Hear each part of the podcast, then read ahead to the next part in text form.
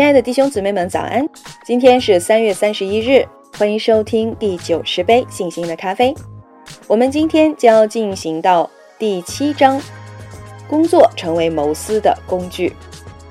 那么在上一章当中，我们都了解了什么是毫无意义的工作，也就是日光之下没有心事。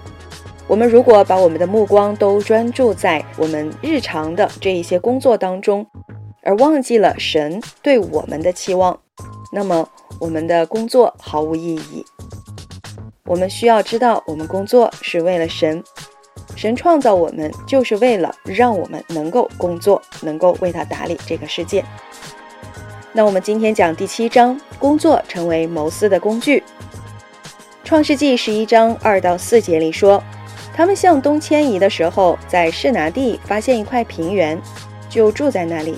他们彼此说：“来，我们做砖，把砖烧透吧。”他们把砖当作石头，又把石漆当作灰泥。他们又说：“来，我们建一座城，造一座塔，塔顶要通天。我们要为自己立名，免得分散在全地上。”所以今天我们要阅读的部分是为自己立名。工作变得徒劳无益且毫无意义。原因之一，即是人心中有一个强烈的愿望，要将工作及其好处作为衡量个人意义与身份的主要依据。因此，工作已不再如加尔文所言，是为了创造并展现创造秩序的奇妙，或如路德所言，是上帝护理的工具，为了满足灵舍的基本需要。相反。工作成为炫耀自我、向世界展现自我、证明自己多么的与众不同的方式。它帮助我们积聚权势感和安全感，掌控自己的命运。传道者所言即是，在传道书四章四节里，这里说：“我看见各样的劳碌和各样精巧的工作，都是出于人与人彼此的竞争，这也是虚空，也是捕风。”创世纪前十一章非常清晰地展现了工作性质的转变。原本人应在工作当中以感恩之心善用自己的恩赐，如今却苦心经营，以创造自己的价值。在创世纪一到二章里说到，工作是为了人类以及上帝之名的愉悦耕耘。到了创世纪第四章，科技已经成为通往权力的手段。在创世纪十一章里，我们读到了著名的建造巴别塔的故事，也就是我们今天开头所读的那一段经文，就是建造巴别塔。建造巴别塔原因有二：是拿人说我们做砖，把砖烧透吧，他们就把砖当做石头。有人发现了当时最先进的做砖技术，这意味着他们可以造出史无前例的最高建筑。他们希望在大城市运用才华和各样发明创造。从那时起，最具创意的人开始在城市当中寻找可以放飞梦想的沃土。这本来是无可厚非的，但他们的城市建设工程还有另一个深层的原因。第四节里，他们说：“我们要为自己立名，免得分散在全地上。”巴别塔创造者的。建塔动机是什么呢？如今大多数雄心勃勃的上班族的工作动机又是什么呢？在第四节里做出了生动的回答，而这个动机至今没有改变，那就是为了最大限度的赢得权力、荣耀和自主性。然而，这样夸下海口，恰恰揭示了他们内心深处的不安。他们建造那城。是在以成就为他们自己立名。如果我们寂寂无名，就不知道自己是谁。为自己立名，在圣经当中的意思就是为自己构建身份。我们要么借着上帝为我们和在我们里面所做的一切而得名，即我们的本质、安全感、价值和独特性；要么。通过我们自己所做的一切为自己立名。旧约学者德里克·基德纳写道：“这个故事反映出在这个世界永恒不变的精神特质，这是一个典型的好大喜功的工程，人们欣喜若狂，奔走相告，仿佛它就是最高的成就。与此同时，人们聚集在一处，试图保全自己的身份，掌控自己的命运，这正暴露出他们的不安。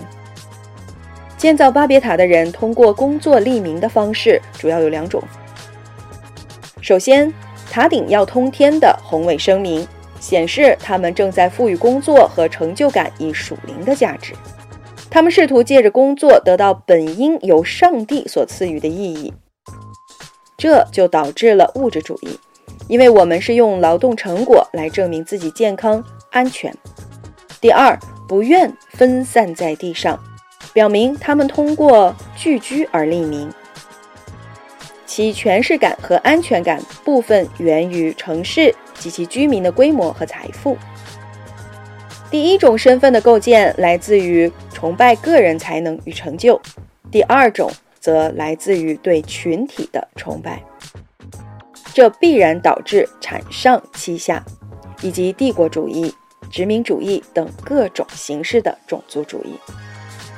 在巴别塔故事的最后一幕，上帝前来审判这座城，请留意他惩罚的方式，他没有像好莱坞大片那样用闪电和地震将它摧毁，而是在创世纪十一章九节里面说的。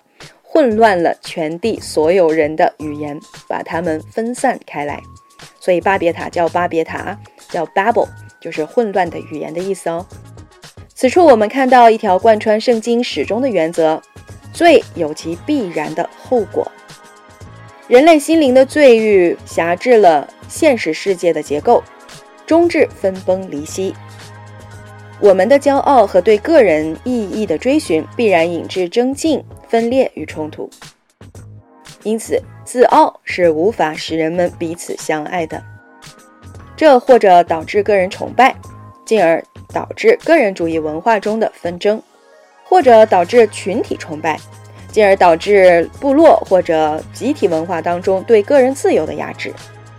我们迫切渴望的两者——荣耀和关系，只能在上帝那里和平共存。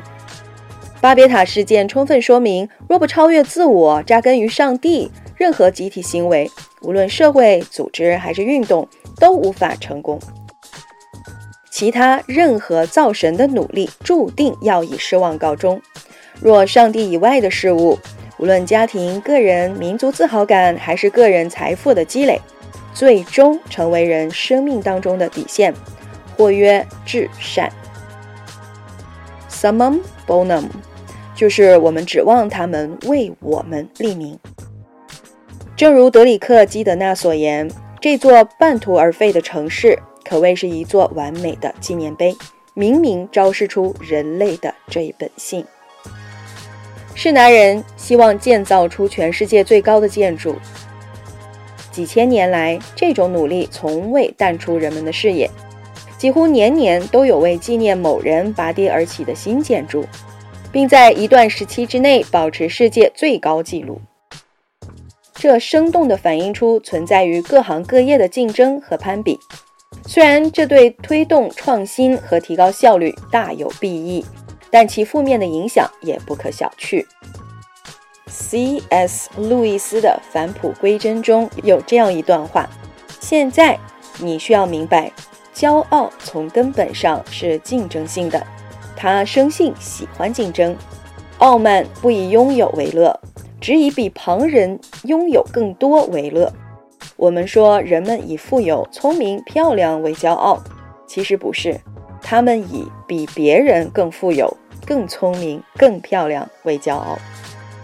路易斯告诉我们，我们可以出于追求卓越、服务他人的原则而不断地设置新的目标，更雄伟的建筑啦。更快的计算机啦，更廉价的航空公司啦，更豪华的酒店啦，也可以如同搞军备竞赛一般推动我们的机构以及我们自身达至可以傲视群雄的地位。